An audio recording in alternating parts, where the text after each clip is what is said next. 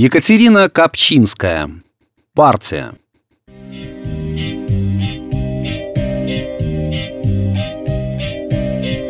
Чао, Фабио! Дмитрий Петрович сделал решающий ход и с улыбкой смотрел в экран еще пару секунд. Приятно выигрывать у почти гроссмейстера, даже если это онлайн-поединок. Русско-итальянское противостояние длилось уже не один год, с переменным, надо сказать, успехом.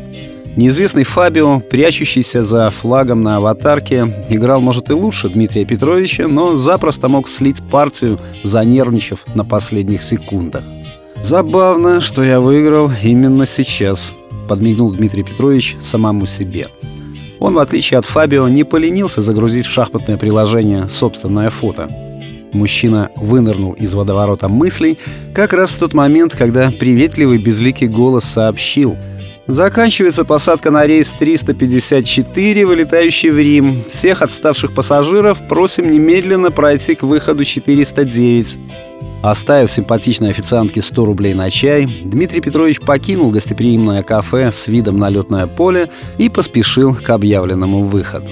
На паспортном контроле в Риме было не протолкнуться.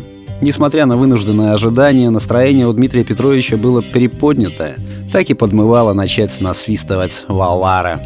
Добродушно-дружественные итальянские пограничники выполняли профессиональный ритуал из пяти движений. Взять паспорт, открыть на ощупь, поднять цепкий взгляд, чтобы сверить фотографию с оригиналом, шлепнуть печать и небрежно вернуть документ владельцу.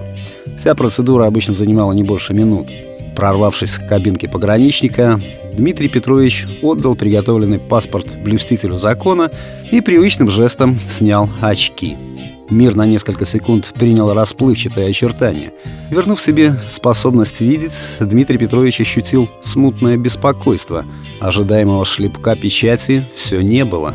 Пограничник внимательно смотрел на него и молчал. Пауза затягивалась. Что не так? В чем дело? Дмитрий Петрович ощутил, как противный холодок бежит по спине, а колени начинают предательски подрагивать. Пограничник вдруг резко встал, сказал что-то в рацию и, не глядя на побелевшего Дмитрия Петровича, вышел из кабинки. Он унес паспорт. Дмитрий Петрович в панике оглянулся. Никто не обращал на него внимания, только очередь, стомившаяся за желтой разметкой, нетерпеливо приплясывала. Дмитрий Петрович вытянул шею и пристал на цыпочки, пытаясь разглядеть, куда удалился его мучитель. Тот скрылся за какой-то дверью, из которой тут же вышел другой военный. Он бодрым шагом подошел к Дмитрию Петровичу, оглядел его с головы до ног и, лучезарно улыбаясь, произнес «Сеньоры, андиамо!» Дмитрий Петрович попятился. «Let's go!» Пограничник повторил приказ на английском и решительно взял Дмитрия Петровича за локоть. Толпа за спиной ахнула. «Повязали мужика!» С выражением произнес хриплый голос на родном языке. Пограничник вежливо, поддерживая шатающегося Дмитрия Петровича под локоть, подвел его к двери, приоткрыл ее и легонько втолкнул перепуганного мужчину в комнату спиной вперед. Дмитрий Петрович заколотил ладонями по двери. «Да в чем меня обвиняют, в конце концов?» — обрел дар речи заключенный. Дверь безмолвствовала. Дмитрий Петрович решился, наконец, оглядеться. Он медленно повернулся и тут же обессиленно прислонился к двери спиной. Навстречу ему из-за стола поднялся первый пограничник. На столе в полной боевой готовности стояла шахматная доска. «Меня зовут Фабио», — по-итальянски представился пограничник, протягивая руку. «Сыграем?» Текст читал Сергей Краснобород.